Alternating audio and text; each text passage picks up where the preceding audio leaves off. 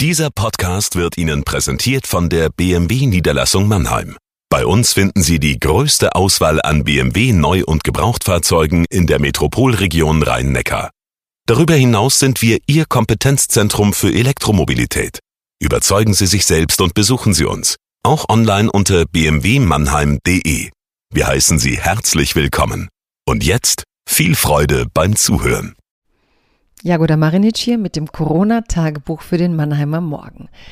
Heute geht es um den sehr beliebten Vorwurf gegen all jene, die die Maßnahmen von Corona richtig fanden, als regierungsfreundlich, als hörig, als unkritisch, als unjournalistisch oder wie auch immer. Etwas, das auch ich mir habe anhören müssen, als ich zu Beginn des Lockdowns fand, dass diese Maßnahmen vernünftig wirken und was man ja jetzt an den Ergebnissen erstmal sagen kann, dass diese Einschätzung vielleicht gar nicht so falsch war. Was also ist eigentlich Konformismus und was ist Regierungsfreundlichkeit und wie wird das im Moment vielleicht auch instrumentalisiert, um andere abzuwerten? Liebes Corona-Tagebuch, liebe Zuhörerinnen und Zuhörer.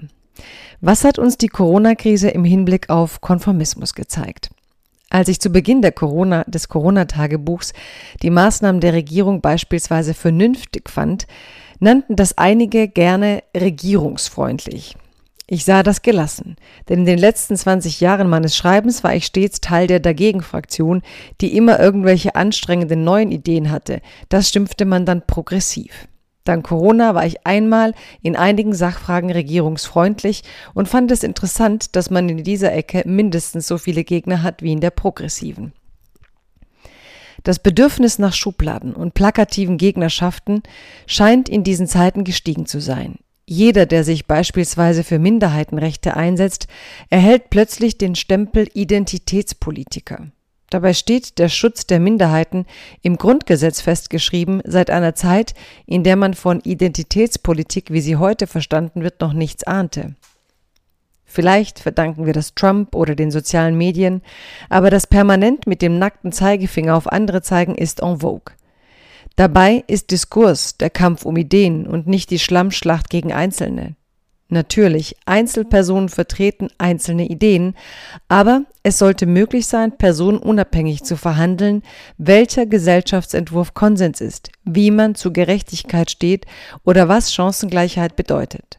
Obwohl ich das Treiben auf Twitter sehr mag, ist dieses täglich drei Hashtags ad hominem durch das Netz jagen diskursfeindlich.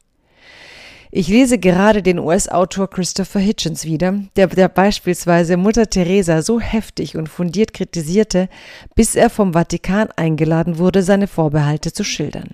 Er warf Mutter Teresa die Ästhetisierung von Armut vor, um zu missionieren. Hitchens ermutigt zum Querdenken. Er lebt es vor. Es gibt nichts Heiliges im Diskurs, das zumindest ist das Versprechen der Aufklärung. Hitchens schrieb Briefe an die Jugend, die journalistische Variante von Rilkes Brief an den jungen Dichter. Nonkonformismus, so liest man in diesen Briefen, entsteht nicht durch plakatives Dagegen, sondern durch die Klugheit zu wissen, wer deine Werte bekämpft. Bleiben Sie gesund.